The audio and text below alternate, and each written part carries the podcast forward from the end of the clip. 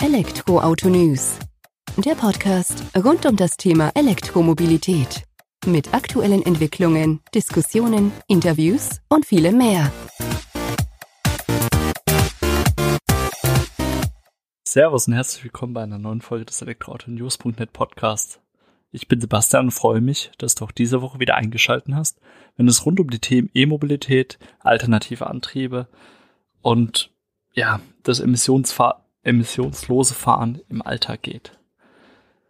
Die Woche habe ich mir überlegt, ob ich überhaupt einen Podcast rausbringe, weil war doch sehr gut eingespannt die Woche über und jetzt auch am Wochenende war ich mit meiner Frau unterwegs oder bin noch unterwegs, habe dann aber auch gedacht, ja, so ganz ohne Podcast kann man die Woche auch nicht beenden oder die neue beginnen, je nachdem, wo bei euch die neue Woche anfängt oder aufhört.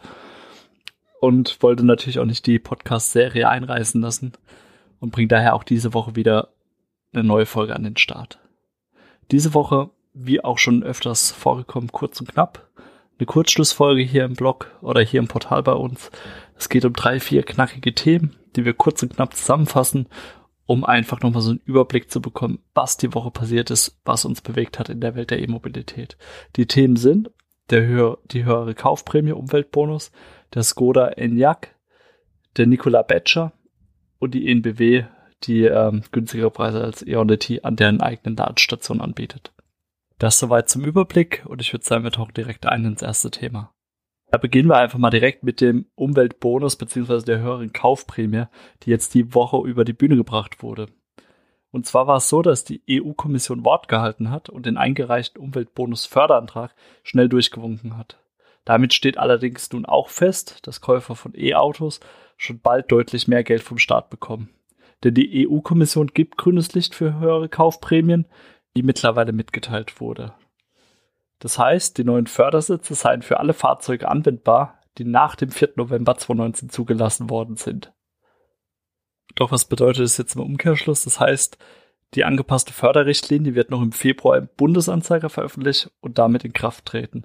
Also sobald es geschehen ist, am Tag danach, ist die Umweltbonus im erhöhten äh, Zustand sozusagen rechtsgültig und kann zur Anwendung kommen. Wie sich das dann verhält, ob ich jetzt das auf mein Fahrzeug anwenden kann, das ich eben nach dem 4. November 2019 zugelassen habe, wird sich noch zeigen müssen. Da ist man im Moment an der Ausarbeitung. Die neuen Förderrichtlinien werden sozusagen in die schlussendliche Form gebracht, wie Peter Altmaier, unser Bundeswirtschaftsminister, mitgeteilt hat. Und dann wird man sehen, was passiert. Festhalten lässt sich, dass es dann künftig mehr Geld für ein E-Auto gibt.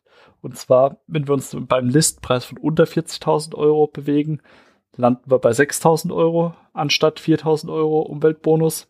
Bei Plug-in-Hybriden sind es 4.500 statt 3.000 Euro.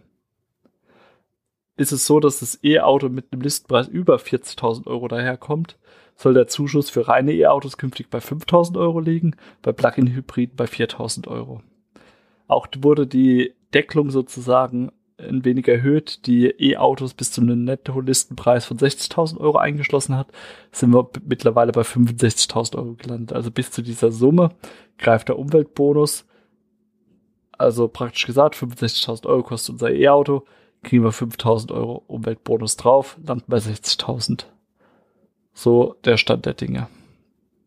Beschäftigt hat uns diese Woche dann noch Skoda die eben mitgeteilt haben, dass der erste E-SUV von, vom Unternehmen nicht nur auf Basis des MEB-Baukastens von VW aufgebaut wird, was ja soweit schon bekannt war, sondern es gibt jetzt auch einen offiziellen Namen dafür und zwar ist es der Skoda Enyaq. Ich hoffe, ich habe es richtig ausgesprochen, ansonsten verbessert mich gerne. Und der begründet eben auch einen Neubeginn für Skoda, nicht nur in Form des Antriebs, mit dem er daherkommt, sondern eben auch in der Namensgebung. Das E zu Beginn des Enyaq steht für die E-Mobilität oder ist als Hinweis darauf zu verstehen. Das Q am Ende von Enyaq ist in Verbindung zu bringen mit der Namensgebung der SUVs von Skoda. 2020 soll der Enyaq bereits auf die Straße kommen oder zumindest vorgestellt werden noch. Und ja, man darf einiges erwarten, denke ich mal. Nochmal kurz zum Namen. Enyaq leitet sich von dem irischen Wort Enya ab.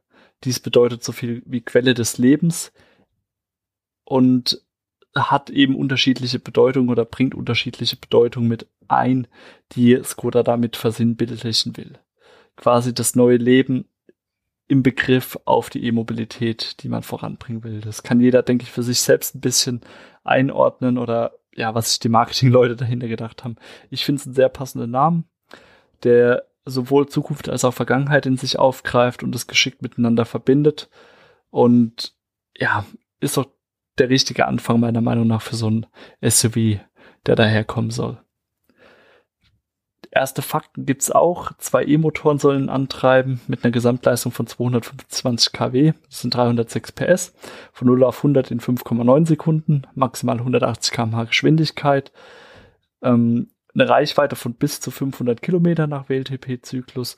Wobei er auch schnell laden kann. Das heißt, innerhalb von 30 Minuten landen wir von 10 auf 80 Prozent. Wir sind gespannt, wie er ausschaut, wenn er auf die Straße kommt. Wir werden darüber berichten und freuen uns, dass das Kind einen Namen hat, der Skoda Enyaq. Ein weiteres Kind hat diese Woche seinen Namen bekommen, wenn wir es so sagen wollen, und zwar von Nikola Motor. Die haben mir einen elektrischen Pickup-Truck vorgestellt, den Nikola Badger, der eine geschätzte Reichweite von 965 Kilometer auf die Straße bringt. Er gilt wohl als fortschrittlichster E-Pickup und er soll so konzipiert worden sein, dass er es mit jedem E- oder Benzin-Pickup seiner Klasse aufnehmen kann, beziehungsweise diese übertreffen wird. Ja, der Badger ist einfach ein Arbeitstier. Nicht anders kann man es sagen. Spitzenleistung von 906 PS und eine Dauerleistung von 455 PS verspricht er. Daneben soll er auch noch mit allerlei Extra ausgestattet sein, wie beispielsweise eine 15 Kilowatt Steckdose für Werkzeug, Licht und Kompressoren, was eben neben der Leistung zu einem reinen Arbeitstier auf der Baustelle oder auch im freien Gelände macht. Es gibt auch eine Ansage von Nikola, dass sie sagen, okay, unser Badger, der kann auch was leisten. Das heißt, mit voll beladenem Anhänger und einem kombinierten Fahrzeuggewicht von 8165 Kilo soll er aus dem Stand heraus eine Steigerung von 30 Prozent bewältigen können. Ist definitiv eine Ansage und wird dadurch unterstrichen, dass Trevor Milton, der CEO von Nikola, zu verstehen gibt, dass er schon seit einigen Jahren an diesem Pickup oder an dem Pickup-Programm arbeitet und dass es ihm ein E-Auto wünscht, was einen ganzen Arbeitsalltag bewältigen kann, ohne dass ihm die Energie ausgeht. Und das hat man jetzt wohl scheinbar mit dem Badger geschafft. Und es ist wohl so, dass es neben der rein vollelektrischen Variante auch noch eine mit der Brennstoffzellentechnologie-Variante gibt. Das heißt, ähm, wir haben sowohl eine Brennstoffzelle verbaut oder Brennstoffzellentechnologie verbaut, als auch eine Batterie, wo Energie gespeichert wird. Und dadurch wird es eben möglich sein, das Beste aus beiden Welten sozusagen wieder miteinander zu verwenden oder zu nutzen im Alltag. Nicht so ganz klar geworden ist, was Nikola gemeint hat äh, mit, es kann das Beste aus beiden Welten nutzen. Es ist aber aus unserer Sicht wohl so zu verstehen, dass der Badge auch ohne Zugang zu Wasserstoff für eine gewisse Strecke mit der Energie aus der verbauten Batterie fahren kann. Und nur aus dieser gemeinsamen Kombination wird man auch wahrscheinlich an diese 965 Kilometer Reichweite rankommen. Weil das rein batterieelektrisch zu bewegen, braucht man doch eine ordentliche Batterie dafür. Aber sind wir gespannt, wir beobachten es. Die ersten Fotos schauen auf jeden Fall mal sehr ansprechend aus, auch die ersten technischen Daten. Nun gilt es aber auch hier zu liefern. Ja, zum Ende der Kurzschlussfolge, die wir echt sehr kurz und knapp heute halten, aber es passt auch ganz gut zum Titel davon, ähm, geht es um die ENBW.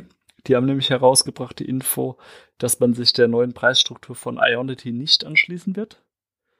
Das heißt, man bietet auch weiterhin einen günstigeren Tarif an für Nichtkunden der Ionity-Station, wenn man dann auf ENBW setzt.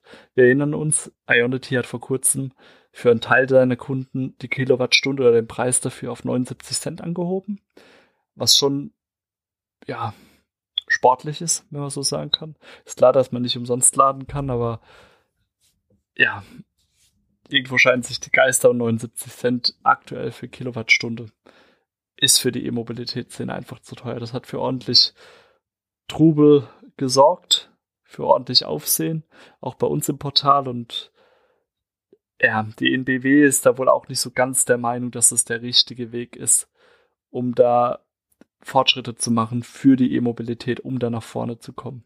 Man ist zwar der Meinung, dass es nicht als dauerhaftes Subvention Subventionsprogramm angesehen werden kann, aber man sollte trotzdem unbedingt kundenfreundlich agieren. Und daher hat man sich eben auch entschieden, trotz der aktuellen Preispolitik des Ladestationbetreibers Ionity, die ENBW Mobility Plus Tarif bis auf weiteres nicht anzupassen und die schließen eben auch die Ionity Station ein.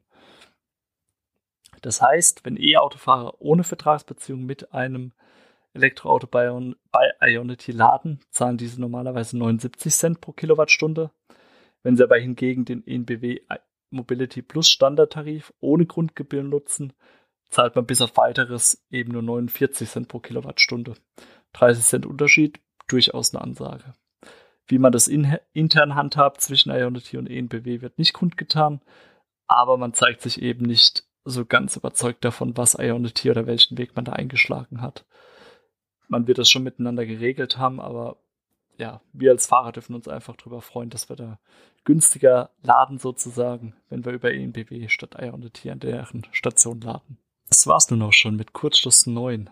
Die neunte Folge in diesem kurzen, knackigen Format, in dem wir die, die wichtigsten Informationen der Woche auf einen Blick oder auf einmal anhören sozusagen mit auf den Weg geben.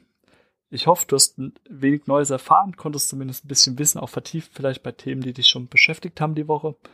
Und würde mich einfach freuen, wenn du nächste Woche wieder reinhörst, wenn wir dann ein ganz interessantes Fahrzeug, denke ich, betrachten, weil ich bin morgen mit ähm, Kia unterwegs und schaue mir den Xceed als Plug-in-Hybriden an. Morgen ist in dem Fall Montag oder der Montag, nachdem du diese Folge idealerweise gleich am ersten Tag der Veröffentlichung gehört hast. Und ja, will dann ein bisschen über meine Erfahrungen sprechen mit dem Xceed, wie er sich schlägt. Vielleicht kriege ich noch den einen oder anderen O-Ton mit dazu.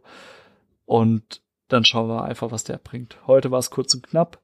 Dir vielen Dank fürs Zuhören. Ich würde mich freuen, wenn du nächste Woche wieder einschaltest und mir eine positive Bewertung bei iTunes hinterlässt. Vielen Dank fürs Zuhören. Mach's gut. Ciao.